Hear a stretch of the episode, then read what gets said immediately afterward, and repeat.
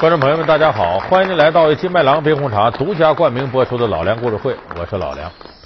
在诸多的体育运动当中，有一项运动啊，历来被称为男人的运动，什么呢？可能有很多朋友啊都知道，那就是拳击。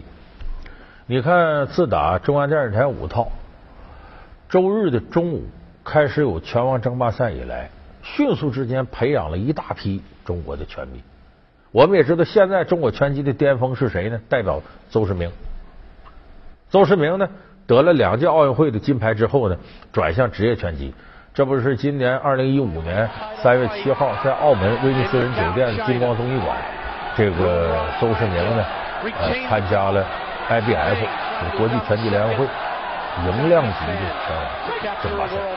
他的对手是泰国选手伦龙，在业余时候他俩也打过。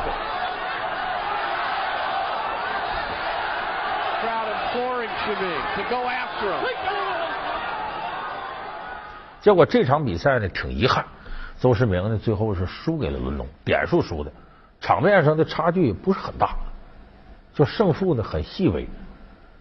那么如果邹市明要赢了的话，那不得了，他就成为中国第一个既是业余冠军、奥运会冠军，又是职业冠军的拳手，开创了中国拳击史一个前所未有的新时代。大伙都等着这个时刻到来，很遗憾，最后输了。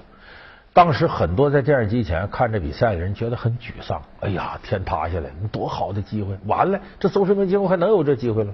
其实你要是这么想，你就完全不了解拳击，不了解拳击手。世上没有不败的拳王，关键是败了之后怎么从中吸取教训奋起。为什么说受了伤的老虎最可怕呢？这个拳王要失败过。他就有应对失败的经验，他就变得更加不可战胜。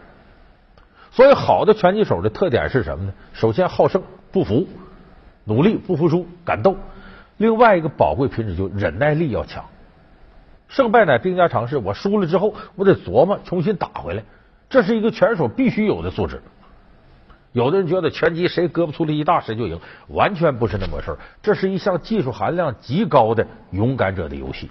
一个是心中充满愤怒的野兽，一个是老谋深算的战术大师。泰森与霍利菲尔德的世纪之战，为何变成了一场荒唐的咬耳朵闹剧？到底是什么让泰森失去了理智？霍利菲尔德又是为什么赢得了比赛？